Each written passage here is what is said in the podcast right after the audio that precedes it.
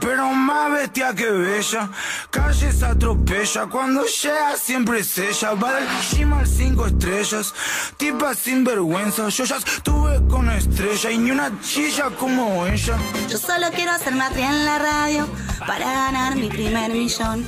Para comprarme una casa grande en donde quepa tu cabezón. Yo solo quiero que la gente cante por todos lados esta canción. Desde Mendoza a Montevideo, de los gallegos hasta Morón.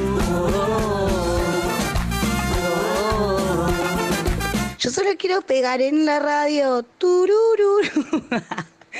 Sí, mi amor, contá conmigo en todo, honradísima del numeral. ¿Quiénes son? Falta que te hace falta, me da ternura, cómo lloras. ¿Quiénes son? Luces, te faltan luces, solo proyectas oscuridad. ¿Quiénes son? Mienten, me impresiona mi impacto tan prendida que te quemo el tacto. Dientes, apretando los dientes, estás porque estoy todo el día en tu mente. Tac, tac, tac, pura mierda, bebé. Yo, yo, yo tiro flores, bebé. No, no, no tengo tiempo tu agresividad. ¿Quiénes son? Ni un te odio, ni un te quiero, todo fake, ya lo veo. Si no sabes nada de nada, mejor shh, shut the fuck up. Falta que te hace falta, me da ternura, cómo lloras. ¿Quiénes son? Luces, te faltan luces, solo proyectos. ¿De quién será la columna? ¿De quién va a hablar eh, Lolita ahora de su columna musical? De Valeria Lynch. Ay, hermoso, me encanta. Pará. Vamos a Antes de que empieces a hablar- vivo ¿A quién tenemos? eh, Antes de que empieces a hablar, estamos en vivo por eh, arroba Matria Liberada. Eh, escúchenos, llegó Florencia Amabile, chicas. Llegó Florencia Amabile. Un aplauso para Florencia Amabile. Con toda la información de los paros de trenes en el Sarmiento. ¿Qué pasa en el Sarmiento? Ay, qué difícil. No se puede viajar así. Te quitan años de vida, te hacen subir el cortisol. Después me dan los estudios como me dan. Eh, Sí, total. ¿Viniste a denunciar eso? Vine a denunciar. ¿Cómo estás, Florcite? Bien, feliz de haber llegado. Bien. Pensé que no lo iba a lograr nunca. Llegaste justo, porque llegaste para el momento. Lo más interesante, te has perdido todo lo que fue poesía Uh, y música sí. muy hermoso, pero eh, llegaste para la columna de Lola. Exacto.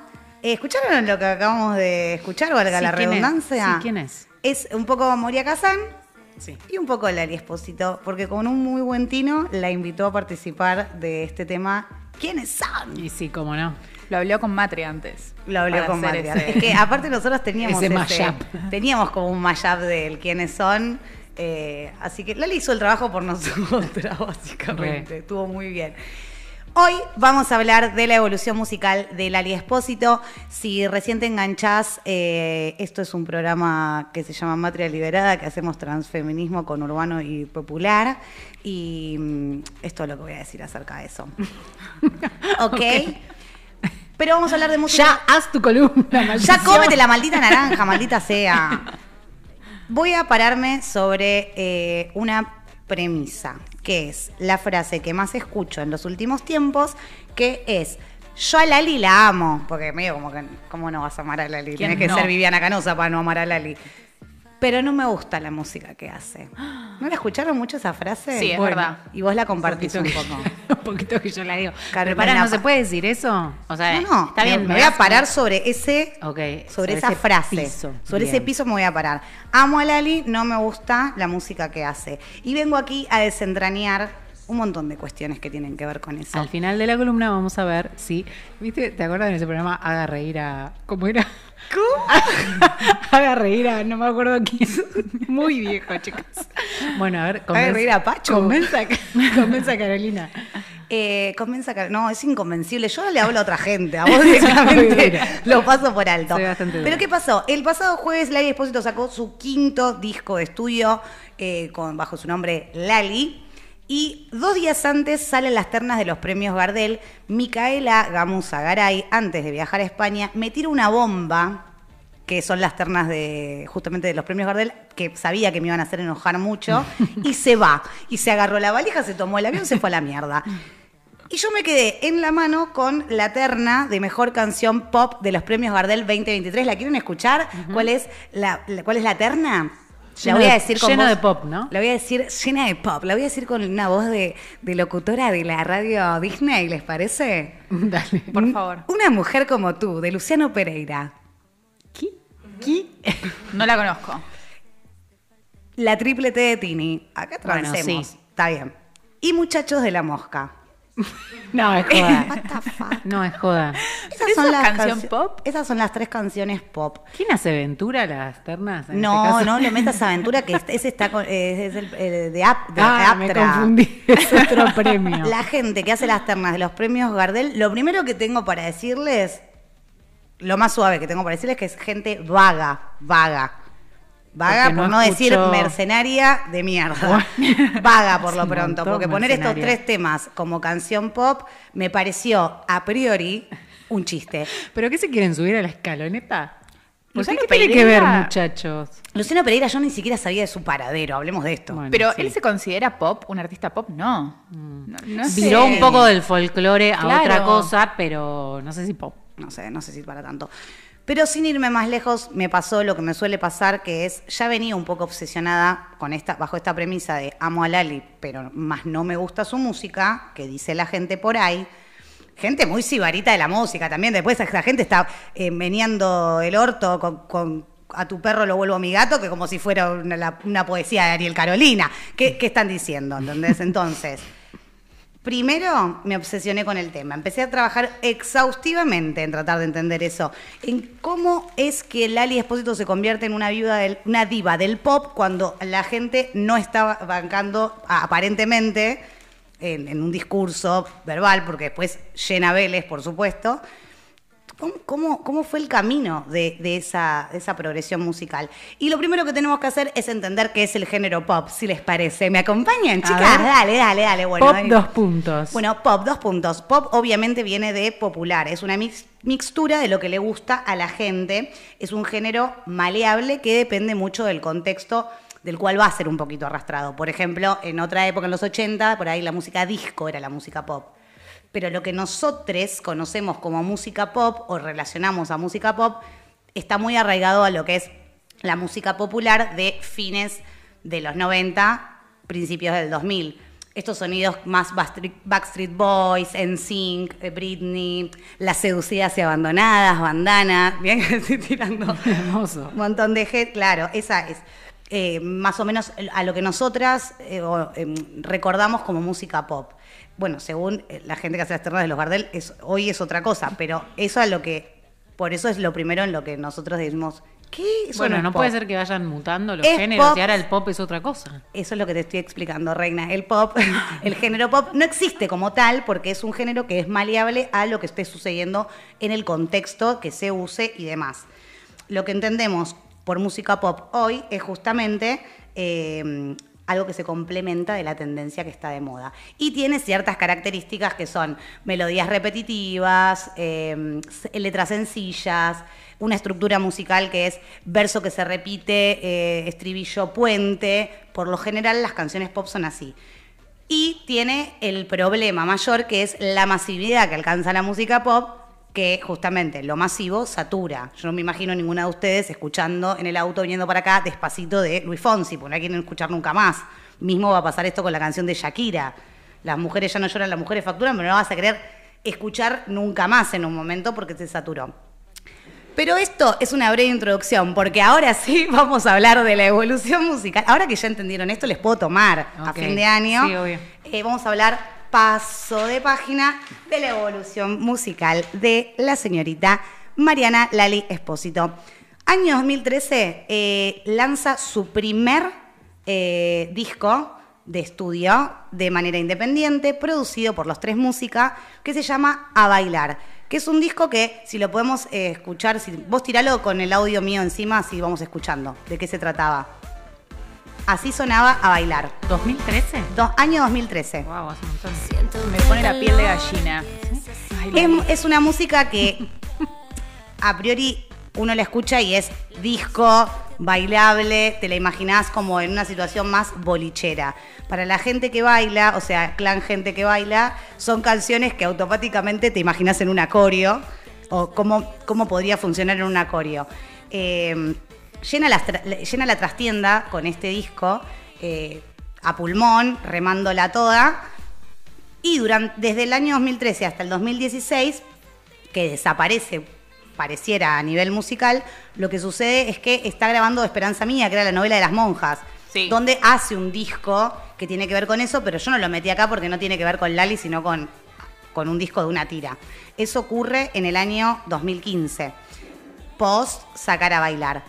En el año 2016, ella encara la situación con el disco Soy, que es un pop más urbano, eh, con eh, un tema que es este que está sonando ahora mismo. ¿Lo conocen? Obvio. Es un tema que la comunidad LGTBIQ eh, se ha adoptado Estuvo muy desde el en primer momento. marchas, Sí, ponémelo, ponémelo bien arriba. Es un tema agita- agitador total. Va por ahí. Y además, este disco, que empieza a sacar como las capas eh, del Ali, entiendo yo, como, bueno, es esto lo que quiero, lo que quiero, lo que quiero contarles. Es, es este pop el que yo quiero hacer, pero no sé si con tan buena recibida del público como hasta ahora, como esta cosa que volvió a pasar, ¿no? De eh, Lali me cae bien, la sigo de, de, de Cementos, de Casi Ángeles, pero la música que hace por ahí no te está llegando tanto. Pero aún así, en este disco, luego de su pelea con Mariano Martínez, saca un temazo que es un himno, que le voy a pedir a Gonzalo que me lo tire, que es Ego, Y yo me pongo de pie. que es una cosa como más... Cántala, Flor. Pica- si querés picarlo para adelante así Flor canta el estribillo porque me muero. Te lo pido. Te lo ruego, te lo ruego de rodillas. A ver qué tan fan sos. Pasa que tiene unas Ahí va. Tú no lo ves. Sí, sí, es por ahí, Flor. Tu ego, ego, ego. Estás ciego, ciego, ciego. No, mirá lo que le hace la. No, igual se la rebancó porque le pegó en el tono y todo, los cagó a todos. Muy bien, Flor. Es nuestra. Lali Espósito. Pasaba esto, que no lo puedo dejar de pasar desapercibido porque la verdad es que es un temazo. Ego, no saben cómo suena en vivo en los shows. Eh, pero aquí, bisagra, bisagra digo yo, eh, porque es según mi investigación. Año 2018, voy a hacer un asterisco aquí. El contexto en el año del 2018, no se olviden que era ola creciendo del feminismo, lucha full por el aborto seguro, legal y gratuito. Y Lali, que podría haber elegido quedarse en su casa haciendo la música que más o menos venía haciendo, sale a hablar, dice lo que piensa, toma partido y sobre la ley. No solamente eso, sino que la milita físicamente en el Congreso un montón. Y este disco del 2018 que se llama Brava, para mí es un caballo de Troya. ¿Por qué? Porque acá Lali empieza a dialogar con nuevos ritmos que eran más pegados, como el reggaetón o el trap o los sonidos urbanos, como para ver si de esa manera va entrando en, en los ca- la cabeza y los corazones de todos. Y la recibida del público, si bien es buena, tiene este temazo, que es un temazo con Mau y Ricky. Uy, Eh, Mau y Ricky. Los fuimos a ver con Mica al municipio de Lomas de Zamora. Dieron ¿La un show. tocaron esta? No, esta no. Ah, porque es de Lali. porque Lali claro, no fue, sí. claro. Claro, claro, no es un temazo para mí este. Pero lo dieron todo igual, ¿eh? Es un temazo y si tienen la posibilidad, miren el videoclip porque también es un videazo muy bueno. Ella tiene un jean con los dos eh, bolsillos del culo calados que no puede más. Es espectacular. Otro día Flor puede hacer una columna de Mau y Ricky. Voy a hacer una columna de. Mau y Ricky. Una sí columna de Mau y Ricky. La secta, Mau y Ricky. ¿Cuál es Mau y cuál es Ricky? No, pero mira lo que es esto. A ver. Invita a bailar. Me gusta más que te permite mover más las caderas. Sí, por eso te digo, este es el caballo de Troya. Acá Bien. entra en las pistas de baile, en las previas de todes, entra, empieza a entrar en el mundillo del que todos somos parte, todos somos parte de alguna manera. Y en el 2020, en medio de la pandemia y toda la, todo lo que tiene que ver con, bueno, el lockdown. Ay, aprendí esa palabra que la dijo, no sé si soy Georgina, alguna de estas. Ay, no, lo dijeron en la serie de Mau y Ricky. ¿Quién es Soy Georgina? Soy ¿Quién- Georgina. ¿quién es? ¿Quiénes son? La ¿De mujer qué de un jugador de fútbol que ni me acuerdo cuál es, que tiene un reality bárbaro donde ella está millonaria contando guita a lo loca en Ah, Netflix. de Coso, sí, Sí. sé, de Coso. En el 2020... Para, ¿nos podés eh, iluminar qué es esta palabra? No, es cuando cerraron todo en la pandemia. Ah, El lockdown. Wow. o lockout. ¿Cómo es? ¿Lockdown? Bien, gracias, mi traductora. Acá la traductora. mi traductora. Que la contratamos para Yo la no- nota que tenemos internacional después. Yo digo, venía a hablar de Lali, I love she, como dice Lali, digo, no sé nada. De 2019-2020 sale Libra, que es el álbum que conocemos como Lali la ligera, chiquita y veloz. Ubican. Obvio. Es este es el sonido. ¿Cuánto me falta aprender de Lali? Es un trap, urba- es trap, es urbano, es sonido en tendencia. Lo escuchamos, lo asociamos con lo que sucede, con cualquier canción que puede estar sucediendo. Por supuesto, entra dentro del género pop, por lo que ya expliqué al principio. Y además, es una canción chill, pegadiza, que acompaña y es más homogénea a la música actual. Hasta este momento, ella venía trabajando con producción de los tres música y acá parece que post Libra patea el tablero al sorete y dice, yo me di cuenta que con el, pulgar así o con el pulgar asá, la gente a mí me va a querer igual, entonces voy a dejar de tratar de agradar a- para que sigan diciendo, yo la, ama, pero la música que hace... Y voy a hacer lo que se me cante el culo. Todo esto eh, es lo que yo imagino en mi cabeza, pero un poco de eso sucedió. Es lo que ella te contó en sueños. Es lo que Lali me contó exactamente. Es la en un transmisora de los- Sí, de las ideas en un sueño contó. Lali está dele que dele dar entrevistas en un montón de medios de comunicación donde hay un ¿Y montón de gente ¿Y entrevistándola que no tiene idea de nada. ¿Y acá? ¿Para Pero acá sí, mi amor. Acá tenemos idea de todo y por eso le vamos a hacer este servicio a la comunidad para que dejen de hablar pelotudeces. Llega el 2022, se acaba la era Los Tres Música y arranca la era, eh, arranca el triunvirato del pop, lo que ella llama el triunvirato del pop. Ya desde el segundo disco, vamos a decir, no es más en calidad independiente, es, con Sony Music, que tiene las grabaciones de los discos siguientes, pero en este caso son Mauro de Tomaso y Tincho Galán quienes le producen este disco.